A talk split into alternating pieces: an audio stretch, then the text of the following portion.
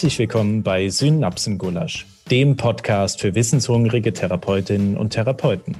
Wir möchten mit spannenden Gästen in Austausch kommen und über den Tellerrand der Neurorehabilitation hinausschauen. Wir, das sind Jakob Tiebel, Ergotherapeut mit Studium in angewandter Psychologie und Martin Huber, Physiotherapeut, Master in Neurorehabilitation und Dozent an der ZHW in Winterthur. Unsere Gäste sind Persönlichkeiten aus Kunst, Kultur und Wissenschaft. Sie haben im weitesten Sinne mit der Neuroreha zu tun, zeigen jedoch ungewohnte Facetten und Perspektiven auf.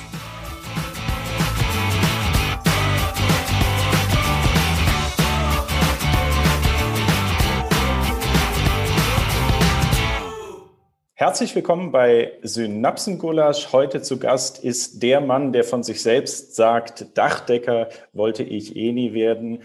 Raoul Krauthausen, herzlich willkommen, Inklusionsaktivist und ein Macher in Sachen Inklusion. Wir freuen uns auf das Gespräch. Hallo. Hallo.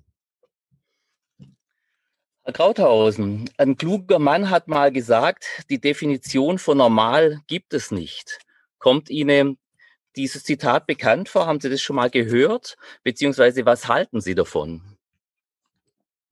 Ähm, ja, das ist so eine, so eine Floskel, die man schnell sagt. Äh, ich glaube, ich habe das auch mal gesagt. Ähm, ich glaube, sobald man das Wort normal oder unnormal gebraucht, ähm, egal in welchem Kontext, macht man ja dann doch wieder diese Kategorien auf. Ähm, oft ist dann das einfach schon, also das Gesagte ist dann in den Köpfen der Leute, egal wie man es meint. Und ähm, deswegen versuche ich diese Begriffe wie normal und so weiter zu vermeiden. Ja, also es war jetzt ein kleiner Augenzwinker, das war ein Zitat von Ihnen. Und ja, zwar aus dem Jahr. aus, aus dem Jahr 97, äh, aus dem Gespräch, aus dem ersten Gespräch mit dem Roger Willemsen. Da war ich 17, möchte ich dazu sagen. ja, ja, also genau, das war ein Gespräch mit Roger Willemsen äh, in einer seiner Fernsehsendungen, Willemsens Woche, glaube ich.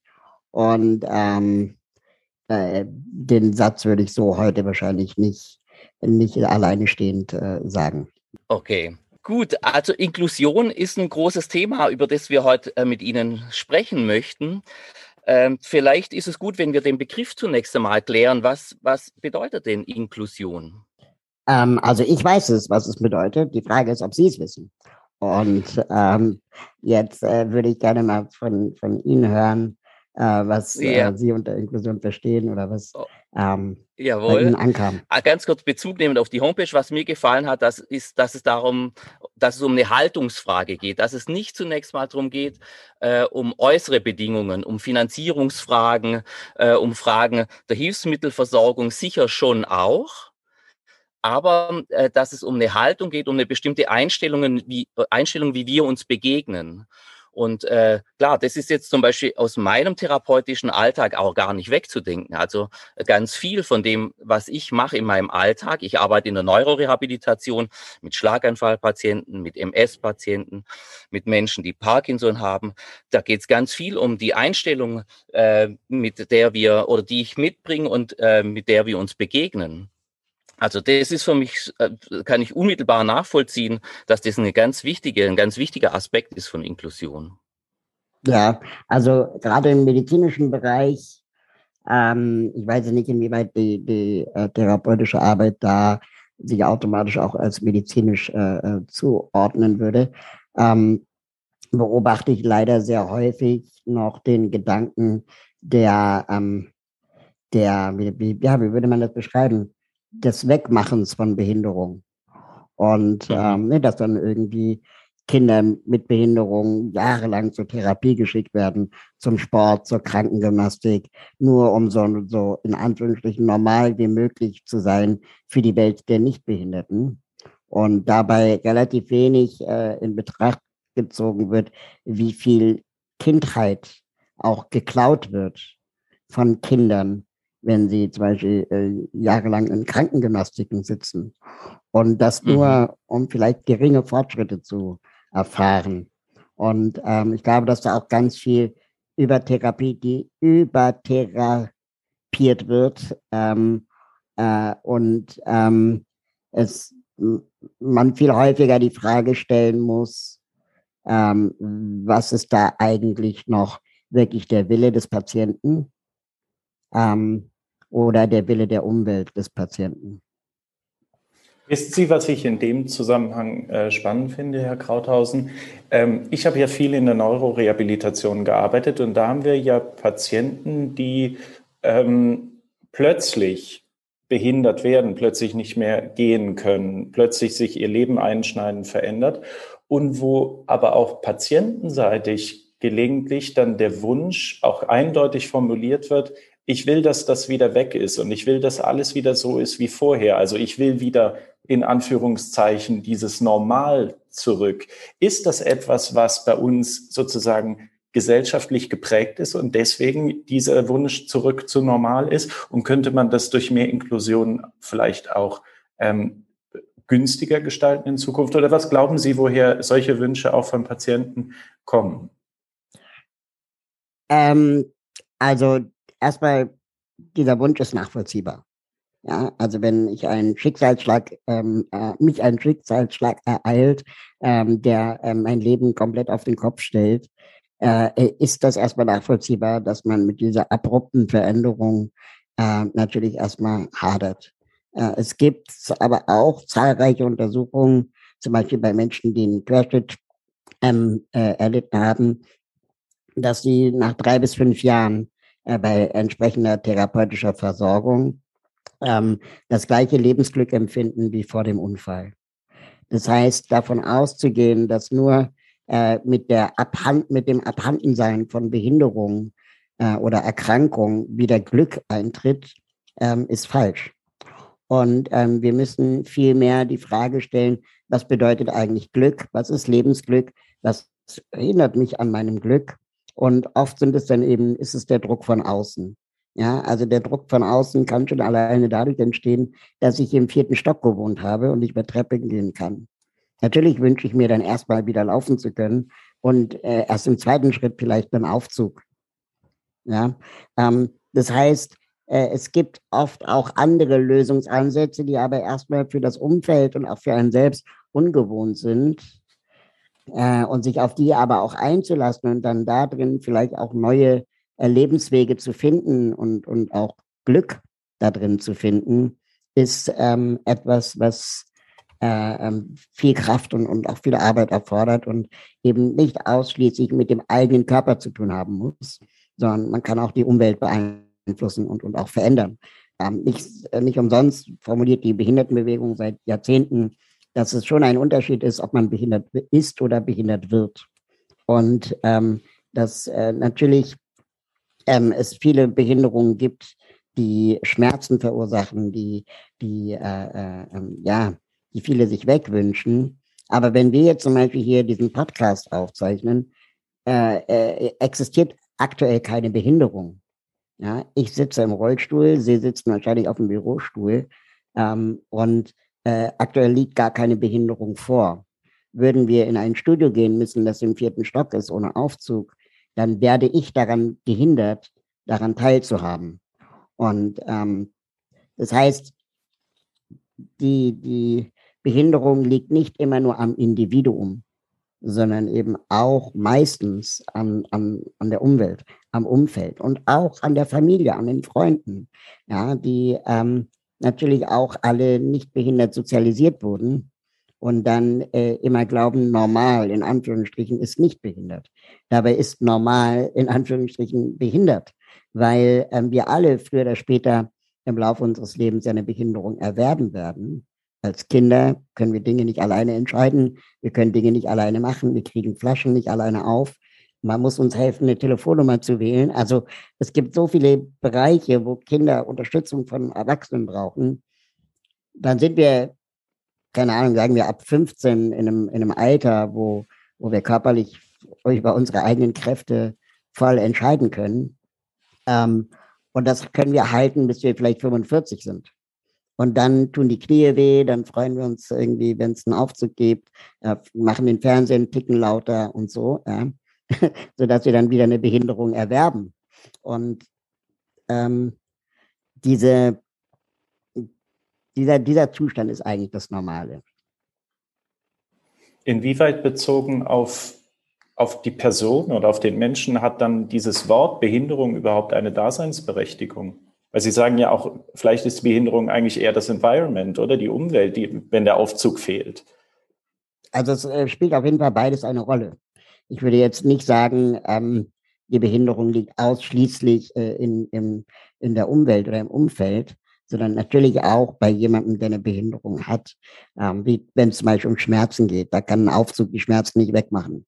Ja, oder Untertitel im Fernsehen können die Schmerzen ja auch nicht wegmachen. Ähm, das heißt, es ist meistens ein Zusammenspiel. Ähm, jetzt gerade liegt keine Behinderung vor, obwohl ich im Rollstuhl sitze, wenn wir diesen Podcast aufzeichnen. Aber wenn ich nicht ins Studio komme, ist die Frage, wer hat die Verantwortung? Der Architekt, der den Aufzug nicht gebaut hat, oder ich, weil ich im Rollstuhl sitze? Oder ihr, weil ihr das Studio im vierten Stock gebucht habt? Also komplexe äh, Zusammenhänge. Ich würde trotzdem auch gern nochmal auf diese Haltungsgeschichte eingehen. Ähm, weil tatsächlich, also wir haben jetzt so angedeutet, es ist irgendwie eigentlich ein Kontinuum, behindert, nicht behindert, das ist, lässt sich auch gar nicht so ganz trennscharf immer sagen. Und doch würde ich mal behaupten, dass das in der Gesellschaft äh, äh, doch relativ klar ist in den meisten Köpfen, was behindert ist und was nicht behindert ist. Was könnten wir denn tun, um äh, das Bewusstsein zu ändern? Ähm, also ich bin seit längerer Zeit mit der These unterwegs, dass ich halt nicht glaube, dass wir mit Aufklärung hier weiterkommen. Also ich glaube nicht, dass es einfach nur ein Ändern eines Mindsets ist oder ähm, dass, dass wir irgendwie ähm, uns nur mal in die Lage eines behinderten Menschen hineinversetzen müssen, dass wir nur mal uns einlesen müssen in die Materie und so weiter. Weil als nicht behinderter Mensch oder als nicht betroffener Mensch äh, wird man sich nie 100 Prozent einfühlen können. Ähm, das ist, wir als Männer können auch nicht äh, beurteilen, wie es ist, eine Frau zu sein. Wir können aber verstehen, was Diskriminierung aufgrund des Geschlechts bedeutet. Und ähm, dass diese diese Idee der Aufklärung und des Mindset-Shifts und was ja irgendwie auch so gerne gesagt wird, die Barrieren in den Köpfen senken und so, dass es eigentlich alles ähm, Stellvertreter-Auseinandersetzungen sind. Das sind Alibi-Konflikte. Ähm, es geht nicht darum, dass ich meine Nachbarin, meinen Nachbarn äh, davon überzeugen muss, ähm, dass behinderte Menschen auch Menschen sind, weil das ist eine Binsenweisheit. Ja, das ist, da, da brauche ich keine Broschüre für, da brauche ich keinen Aktienmensch Werbespot für. Ähm, das ist einfach banal. Und jede Broschüre, jeder Werbespot, der geschaltet wird, um dieses Thema aber trotzdem zu adressieren, ähm, ist verschwendetes Geld. Ähm, es ändert de facto nichts. Und zwar aus zwei ganz einfachen Gründen. Ein Grund, dass meine Nachbarin oder mein Nachbar im Zweifel sowieso nicht das Mandat hat, ähm, irgendetwas zu verändern an der Gesellschaft. Also wenn äh, meine Nachbarin wird nicht dafür verantwortlich sein, äh, äh, einen Aufzug in der Grundschule in der Nachbarschaft zu installieren. Sehr unwahrscheinlich, dass sie dafür verantwortlich ist. Ja? Das heißt, selbst wenn ich ihr eine Broschüre unter die Augen halte, wo drin steht, dass Kinder mit Behinderung auch ein Recht auf Regelschule in der Nachbarschaft haben, das Einzige, was sie sagen kann, ist, ja, stimmt. Ja, so, und, und dann, wie geht's denn dann weiter? Und äh, der zweite Gedanke, der dann letztendlich wichtig ist, ähm, ist äh, die Frage zu stellen, okay, was würde denn was verändern? Wen müsste man denn erreichen? Und wie wäre es denn eigentlich, wenn man die Gelder hätte, ähm, wenn man die Gelder nehmen würde, die in Broschüren und Werbespots gesteckt werden, um die wahren Verantwortlichen ähm, äh, äh, zu erreichen und davon zu überzeugen, ähm, äh, Barrieren de facto zu beseitigen. Also die Schulbehörde. Wenn ich, wenn ich für das Geld als Werbespots ähm, eine, äh, eine Schulbehörde das Geld geben würde, dann würden die einen Aufzug bauen. Und ähm, dann findet in der Schule plötzlich Begegnung statt. Dann können plötzlich Kinder mit Behinderung mit Kindern ohne Behinderung gemeinsam Unterricht machen. Und dann ähm, würden die Kinder miteinander lernen, wie es ist, äh, behindert oder nicht behindert zu sein. Und das hat einen viel größeren Effekt als eine Broschüre. Mhm. Und natürlich ist ein Werbespot oder eine Broschüre teurer als ein Aufzug. Aber so ein Werbespot oder eine Broschüre hält ja auch nur einen Tag in der Aufklärung. Mhm. Ja? Das heißt, ähm, ein Aufzug steht da wahrscheinlich 10, 20 Jahre und kann 10, 20 Jahre Kindern mit und ohne Behinderung einen gemeinsamen Unterricht ermöglichen. Und ich glaube, der gesellschaftliche Impact ist dann größer. Auch wenn es mhm. nur ein Aufzug von Tausenden von Schulen in Deutschland ist. Aber es wäre ein Aufzug. Und das Gleiche kann man fortsetzen mit Gebärdensprachdolmetschung in der Schule, mit äh, äh blindengerechten äh, Büchern ähm, äh, in der, äh, äh, im Unterricht äh, und so weiter und so fort. Ähm, dass wir wirklich viel mehr dazu kommen müssen, dass wir Begegnungen ermöglichen und Barrieren beseitigen und viel weniger über die angeblichen Barrieren in den Köpfen schwadronieren sollten. Ähm, lange Rede, kurzer Sinn. Wie wäre es, wenn Therapeuten selber eine Behinderung hätten? Hätte das nicht einen viel größeren Impact auf die Patientinnen? Ähm, wie wäre es dann auch für das Kollegium der nichtbehinderten Therapeutinnen zu sehen, dass jemand mit einer eigenen Erfahrung auch einen ganz anderen Mehrwert äh, mit reinbringt in die Arbeit, auch in die Arbeit der nichtbehinderten Therapeutinnen und so weiter und so fort. Das kann viel mehr verändern, als wenn, und so ist es leider in Deutschland Standard, ähm, ich würde sagen, 90 Prozent aller Belange, die behinderte Menschen betrifft, von nicht behinderten Menschen äh, entschieden werden. Und ähm, das führt zu ganz starken, ganz krassen Ausschlüssen. Herr Krauthausen, Sie sprechen von Geld, Sie sprechen von den wahren Verantwortlichen. Sie, das, was Sie jetzt gerade dargelegt haben, das äh, beinhaltete meines Empfindens nach äh, klare Forderungen und auch Ideen, wirklich konkrete Ideen, was man anders machen könnte. Sind das Ideen, die man experimentell erproben müsste, ob sie dann funktionieren? Oder ist es etwas, wo es sogar schon Evidenz für gibt? Ich erinnere mich an ein Interview, das ich im Internet in der Vorbereitung gesehen habe, wo Sie auch über Skandinavien referiert haben, die im Bereich der Inklusion schon viel weiter sind. Also weiß man eigentlich sogar, dass das funktioniert am Ende und es wird trotzdem nicht richtig oder anders gemacht? Äh, um es mal neutral zu formulieren, wie stehen Sie dazu? Ich habe gestern im Deutschlandfunk ein äh, Interview gehört mit äh, einem Bildungswissenschaftler. Und ähm, der hat äh, dazu geforscht, ähm, wie es eigentlich sein kann, dass es immer mehr Förderschulen in Deutschland gibt und äh, gleichzeitig die Inklusionsquote an Regelschulen steigt.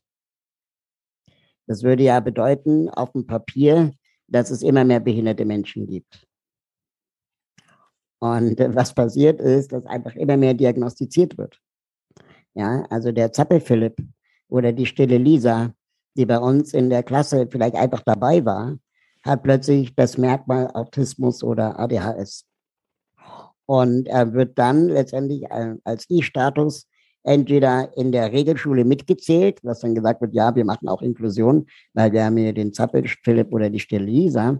Oder aber wird als Grund genommen, warum das Kind an der Regelschule nichts zu suchen hat und deswegen auf eine besondere Schule muss für behinderte Kinder. Und diese Ausschlüsse, da ist Deutschland Weltmeister. Deutschland ist Weltmeister darin, Menschen mit Behinderungen ähm, auszusortieren in Förderschulen, in ähm, Behindertenwerkstätten, in äh, Berufsbildungswerke, in Behindertenheimen, in Sonderfahrdiensten. Um, äh, und, und das Ganze argumentieren sie immer damit, dass ähm, wir die Kinder mit Behinderung oder die Menschen mit Behinderung schützen. Wir schützen sie vor Ausschlüssen, vor Mobbing, vor ähm, Niederlagen, was auch immer. Ähm, und in Wirklichkeit schützen wir aber die Mehrheitsgesellschaft davor, sich Veränderungen stellen zu müssen. Also einen Aufzug einzubauen, kleinere Klassen, mehr Pädagoginnen, zieldifferenten Unterricht. All das, was skandinavische Länder schon lange machen. Zieldifferentenunterricht, kleine Klassen, mehr Pädagogen. Damit könnten wir 90 Prozent aller Herausforderungen im Bildungsbereich schon lösen, wenn es um das Thema Inklusion geht. Weil Kinder mit Behinderung sind ja auch nicht alle gleich. Ja, es ist ja nicht so, dass ein einarmiges Kind äh, ähm, eher mit Stühlen wirft als ein zweiarmiges Kind. Ja, ähm, und diese, diese Metapher des äh, Stühle werfenden Kindes, weiß nicht, ob, ob äh, Sie die schon mal gehört haben, aber es wird ganz oft ähm, damit argumentiert, dass verhaltensauffällige Kinder ähm, äh, ja mit Stühlen werfen könnten in der Klasse, andere Kinder verletzen könnten. Und deswegen sollten diese verhaltensauffälligen Kinder an Förderschulen. Ich habe dann an diese Leute, die diese These aufstellen, zwei Fragen. Erstens, ist in Ihrer Klasse nicht auch mal ein Stuhl geflogen? War das Kind, das den Stuhl warf, verhaltensauffällig, ja oder nein? Und zweitens, was glauben Sie eigentlich, passiert an Förderschulen, wo alle Kinder verhaltensauffällig sind? Die dürfen sich dann untereinander mit Stühlen verletzen oder was? Ja, das heißt, ist es nicht am sichersten für alle, wenn die Stühle werfenden Kinder verteilt werden auf alle nicht Stühle werfenden Kinder, um die Verletzungsgefahr niedrig zu halten? Verstehen Sie, was ich meine? Also das ist ähm, einfach auch äh, äh, statistisch gesehen viel cleverer, als wenn ich alle in einen Raum packe und alle Stühle werfen lasse. und ähm, diese, diese ähm, Ausschlüsse äh, nehmen an der Stelle zu, wo es um die sogenannten weichen Behinderungen geht. Das sind ähm, äh, ich weiß gar nicht, ob das der richtige Fachbegriff ist, aber das war das, was der Wissenschaftler gestern in, im, im Interview sagte. Der sagte, das sind dann so Verhaltensauffälligkeiten. Das sind dann ähm, Sprachschwierigkeiten, die dann diagnostiziert werden, die aber zum Beispiel gar nicht dazu berechtigen, einen Schwerbehindertenausweis zu beantragen. Das heißt, irgendein Pädagoge, eine Pädagogin, eine Ärztin bescheinigt mir eine Behinderung. Ich bekomme ein Stigma und werde das nie wieder los. Und ich habe noch nicht mal ein Anrecht auf einen Schwerbehindertenausweis. Und diese Kinder werden jetzt aussortiert an Förderschulen, sind da unter ihresgleichen. Und die Wahrscheinlichkeit, dass man sich die Macken voneinander abguckt, sind natürlich hoch, weil wir Menschen soziale Wesen sind, wir uns immer an unserem Umfeld orientieren und so weiter. Ähm, was einer Regelschule viel besser wäre, wenn wir uns an unserem sozialen Umfeld orientieren, weil wir dann vielleicht auch anfangen, unsere Verhaltensauffälligkeiten abzulegen. Ja, weil die Mehrheit einfach nicht so ist mit Stühle werfen. Und ähm, dass wir da ähm, wirklich viel mehr tun müssen und dass auch viel mehr möglich ist, zeigen andere Länder. Auch äh, äh Spanien, Italien haben bereits mit den Förderschulen aufgehört in den 80er Jahren. In Deutschland diskutieren wir das noch so, als wäre das unmöglich. Aber das deutsche Bildungssystem ähm, zu verändern, das zeigt uns ja auch die Corona-Pandemie, wenn wir ehrlich sind, äh, ist anscheinend unmöglicher, als die Kirche zu reformieren. Oder aus der Kohle auszusteigen. Ja, also es gibt ständig Gründe, warum Dinge nicht gehen. Und ständig wird es mit dem Wohl der Kinder argumentiert, was de facto nicht mehr das Wohl der Kinder ist. Herr Krauthausen, Sie haben viele Ideen, das hören wir gut raus. Ich möchte den Blick noch einmal Richtung Therapie lenken. Sie haben es vorher angesprochen, das Stichwort Übertherapie. Ähm, äh, vielleicht auch mehr Mitbestimmung. Äh, dürfen die äh, Leute überhaupt mitbestimmen, ob sie Therapie haben wollen oder nicht? Oder auch die Idee, Menschen mit Behinderungen mehr in die Therapieberufe zu bringen. Hm, was können Sie uns jetzt speziell als Physio- oder Ergotherapeuten äh, als, als vielleicht als Tipps geben, als Anregungen? Äh, wie, können wir, wie können wir eine gute Situation gestalten in der Therapie im Sinne der, der, ja, der Inklusion? Ich glaube, ein ganz wichtiger Aspekt ist ähm, sowas wie Erwartungsmanagement. Ähm, also das, ähm, also ich hatte irgendwann als Teenager, ich habe Krankengymnastik gemacht ich habe mich die ganze Zeit gefragt, wofür mache ich das hier eigentlich? Ja, also ähm, ich, ich werde nicht besser, aber ich werde auch nicht schlechter. Und da wird immer damit argumentiert, dass das wegen der Krankengymnastik nicht schlechter wird. Dann habe ich irgendwann mit der mhm. Krankengymnastik aufgehört und es wurde auch nicht schlechter. Ja, mhm. das heißt, ich habe eigentlich jeden Tag, jede Woche zwei Stunden meines Lebens verschwendet an irgendwelche Beingymnastik. Und es hat niemand hinterfragt und es war irgendwann so ein Ritual. Und ähm, äh, vielleicht war das sicherlich am Anfang sinnvoll, ähm, aber Und vielleicht bereue ich es auch in 20 Jahren. Aber in, in, diesen, in dieser Zeit, in der ich jetzt lebe, sehe ich keinen Mehrwert ähm, für mich.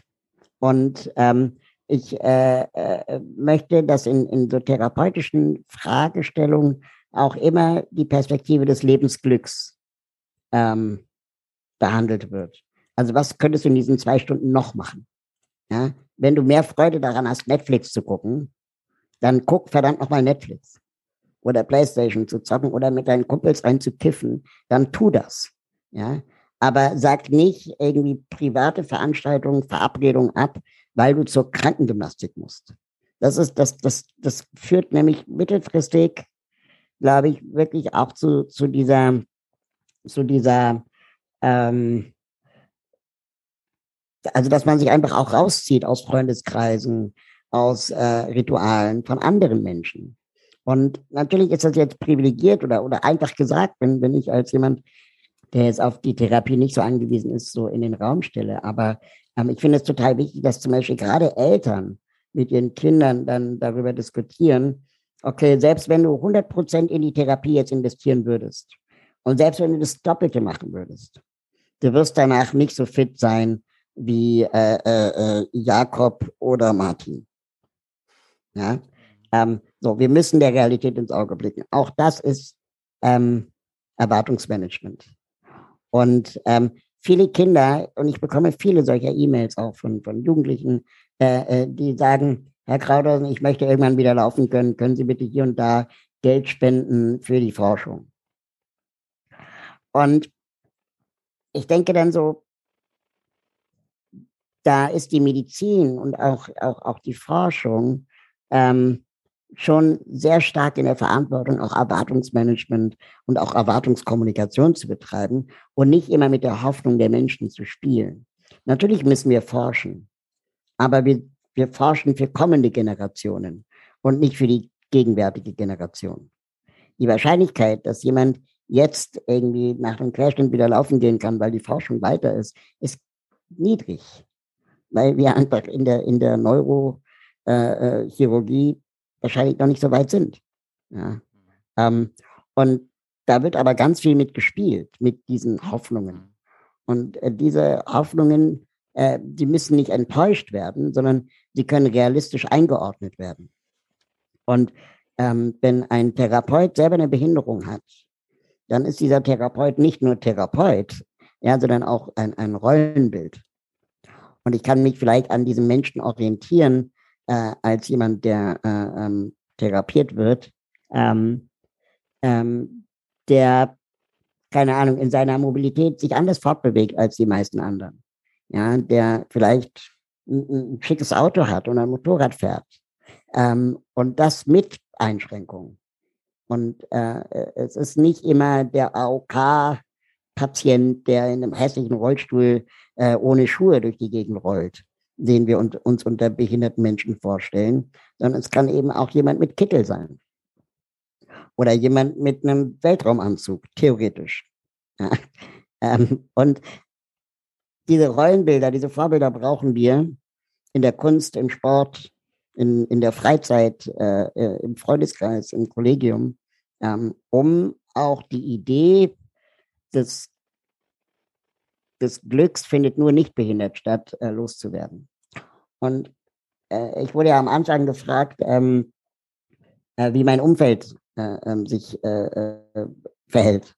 Und ich hatte mal eine ganz schöne, total beiläufige ähm, Konversation mitbekommen, wo zwei Freunde von mir sich darüber unterhalten haben, ähm, ob sie ähm, bei einer Schwangerschaft ähm, äh, den, den Nackenfaltentest machen würden oder nicht. Und ich glaube, die wussten gar nicht, dass ich das Gespräch mitbekomme. Und dann sagte die eine zur anderen, ähm, nee, ähm, weil in ihrem Umfeld so viele Menschen mit Behinderungen leben, ähm, dass sie ähm, das gar nicht wissen wollen im Vorfeld, weil sie nie vor dieser moralischen Frage stehen möchten und weil sie auch wissen, dass ein Leben mit Behinderung lebenswert ist. Und das von jemandem äh, ohne Behinderung zu hören, geht, glaube ich, nur, weil sie mitbekommen haben, wie es ist, behindert zu leben im Freundeskreis. Und nicht durch eine Broschüre, nicht durch einen Werbespot und nicht durch einen FAZ-Artikel oder Markus Lanz Auftritt.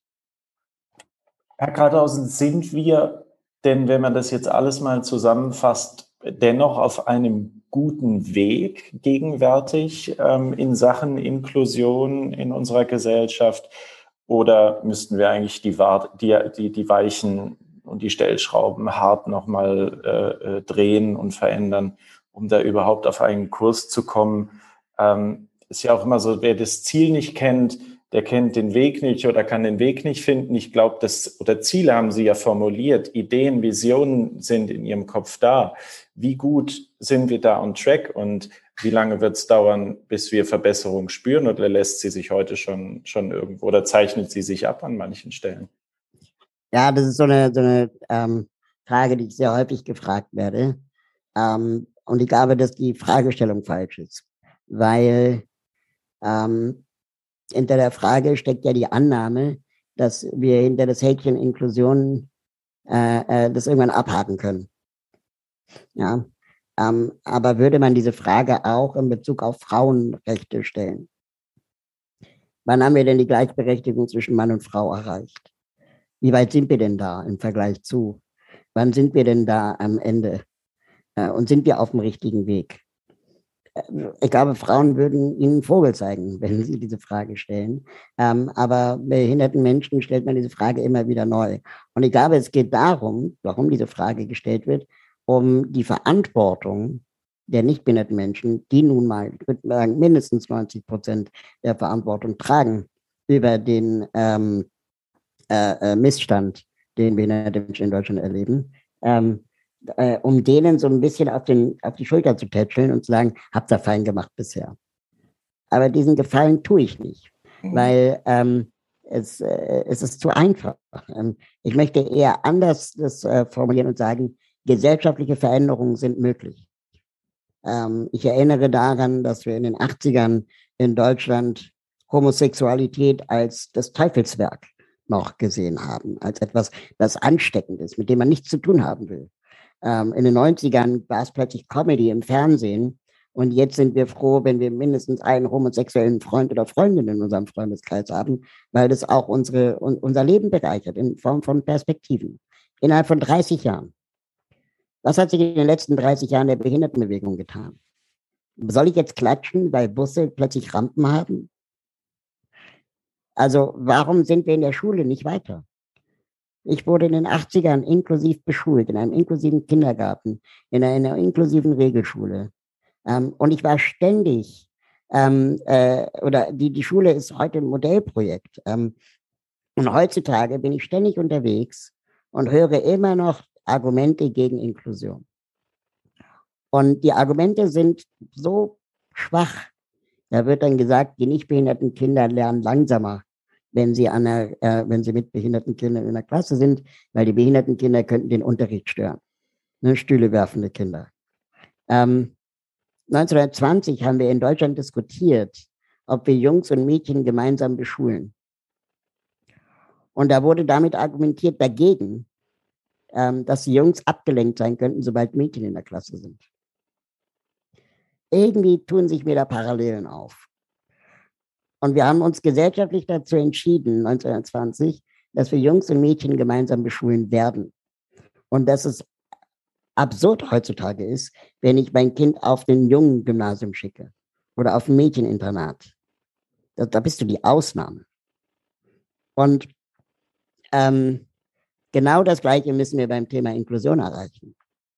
Und warum das nicht geht, erschließt sich mir nicht. Und deswegen äh, äh, weigere ich mich zu sagen, ähm, wir sind auf einem guten Weg, weil wir offensichtlich ganz viele Umwege gehen, äh, wenn das Ziel eigentlich klar ist. Und vielleicht noch ein, ein Satz, warum wir uns vielleicht auch so schwer tun mit diesem Thema. Hm. Das Thema ist halt, wir, wir beschäftigen uns mit dem Inklusion, mit dem Thema Inklusion, seitdem es das Wort gibt. 15 Jahre vielleicht in Deutschland äh, ist dieser Begriff irgendwie, äh, macht hier die Runde. Ähm, und wir, wir haben dann angefangen, die UN-Behindertenrechtskonvention als Nation zu unterzeichnen. Und ähm, Das Thema diffundiert jetzt so nach und nach in Bundesgesetze, in Landesgesetze, in äh, Kommunalgesetze und so weiter und so fort. Und es dauert sicherlich seine Zeit, gar keine Frage. Auf diesem Weg wird aber auch der Begriff immer weiter verbessert. Und wenn wir diesen, äh, diesen Gedanken der Inklusion ähm, dann aber ernst nehmen und mal gucken, okay, wie inklusiv sind eigentlich einzelne Bereiche? Die Mobilität, der Arbeitsmarkt, die Bildung, ähm, die Gesundheit, äh, Pandemien, äh, Katastrophenschutz und so weiter und so fort. Wie, wie inklusiv sind eigentlich all diese ganzen Bereiche? Dann stellen wir fest, so gut wie gar nicht.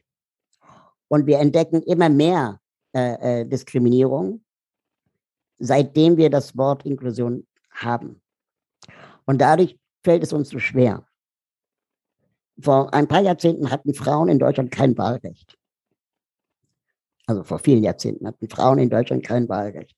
Ähm, jetzt haben Frauen ein Wahlrecht und erst deswegen stellen wir die Frage, wie paritätisch sind eigentlich Parteien besetzt mit Männern und Frauen? Wenn Frauen immer noch kein Wahlrecht hätten, würden wir diese Frage auch nicht stellen. Das heißt, wir haben es vielleicht insofern auf den Weg gemacht, dass wir endlich einen Kampfbegriff haben, dass wir endlich ein, eine Idee davon haben, was Inklusion eigentlich ist, nämlich ein Querschnittsthema in allen Bereichen. Behinderte Menschen müssen in allen Bereichen mitgedacht werden, beim Häuserbau, beim Rundfunk, also bei allem, ja. Ähm, und da stellen wir jetzt zum ersten Mal fest, wo sie überhaupt nicht mitgedacht wurden.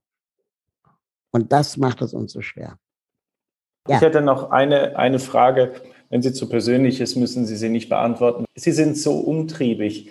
Und irgendwo schwingt doch auch eine Frustration mit. Also auch wenn ich jetzt eben die kritische Frage stelle, oder sind wir on track? Äh, ist das Ziel vor Augen? Gibt es ein Licht am Ende des Tunnels?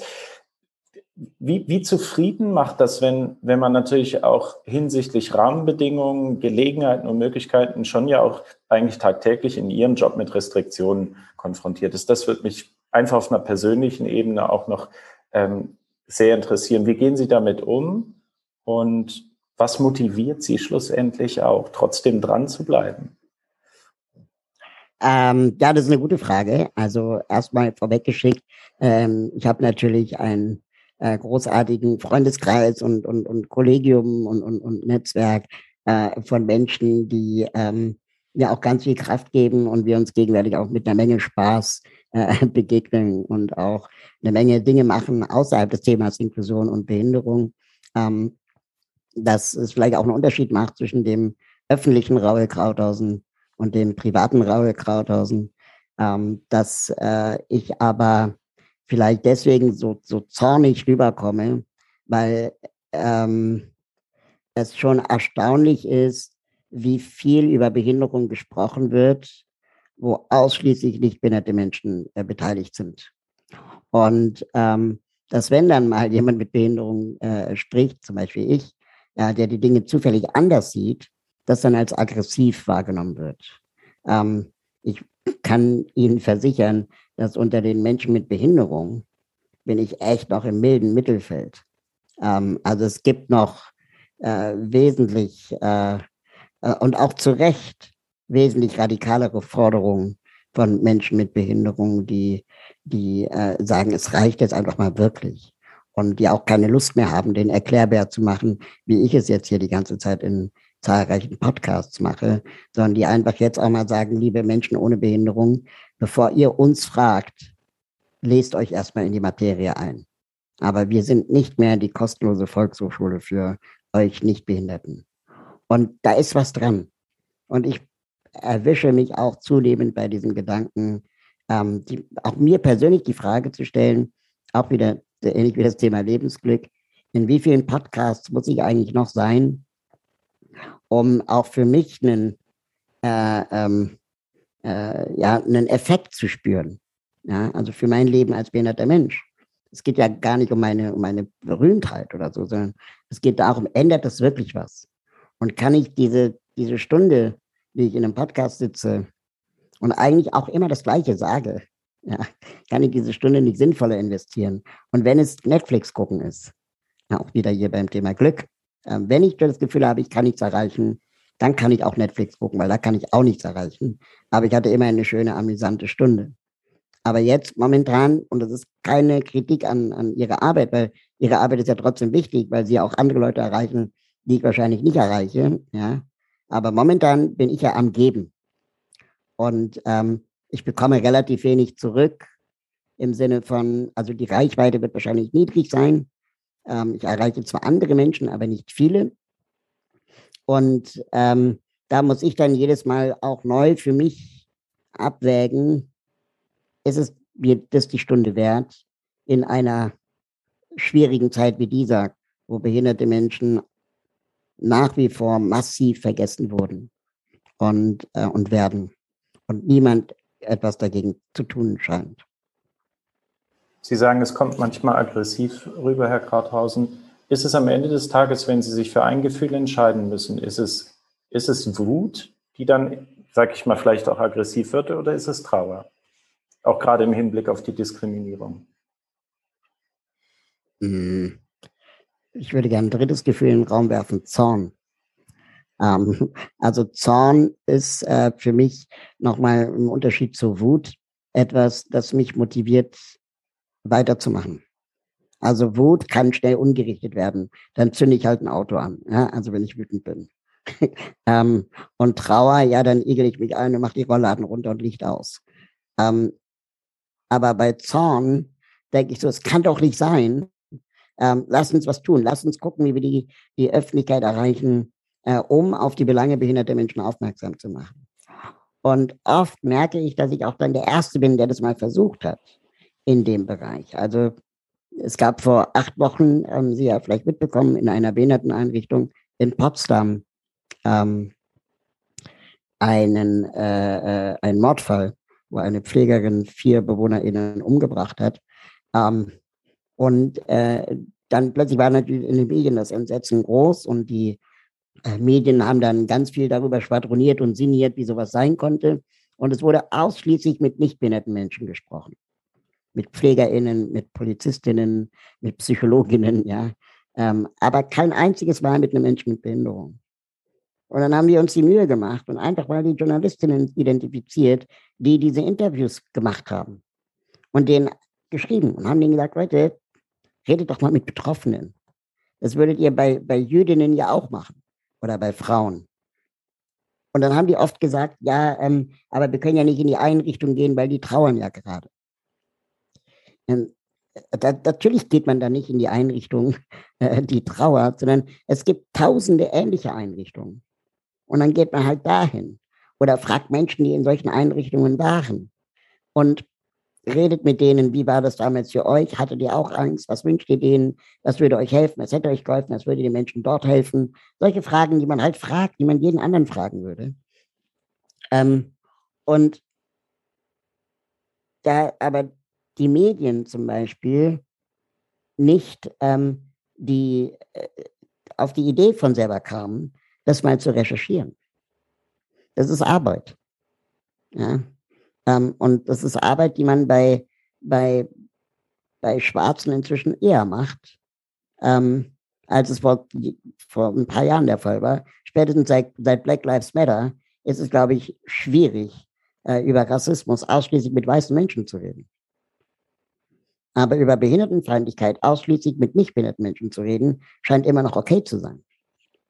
Und das offen zu legen und diese Strukturen dahinter offen zu legen, das motiviert mich. Herr Krauthausen, ich hoffe, dass Sie das noch lange, lange motiviert. Und vielen Dank für das Gespräch. Und Sie bringen mich zum Nachdenken und äh, wir sehen es ja auch, Martin ist genauso nachdenklich äh, durch das Gespräch jetzt geworden. Vielen Dank. Wir nehmen viel mit und äh, werden uns sicher auch noch unsere Überlegungen dazu machen, wie wir das in der Therapie äh, weiter vorantreiben können. Und auch hier haben Sie ja schöne, schöne Anregungen schon mit eingebracht ins Gespräch. Ganz herzlichen Dank und alles Gute Ihnen. Danke gleichfalls. Viel Erfolg. Vielen Dank. Gerne. Tschüss. Ciao.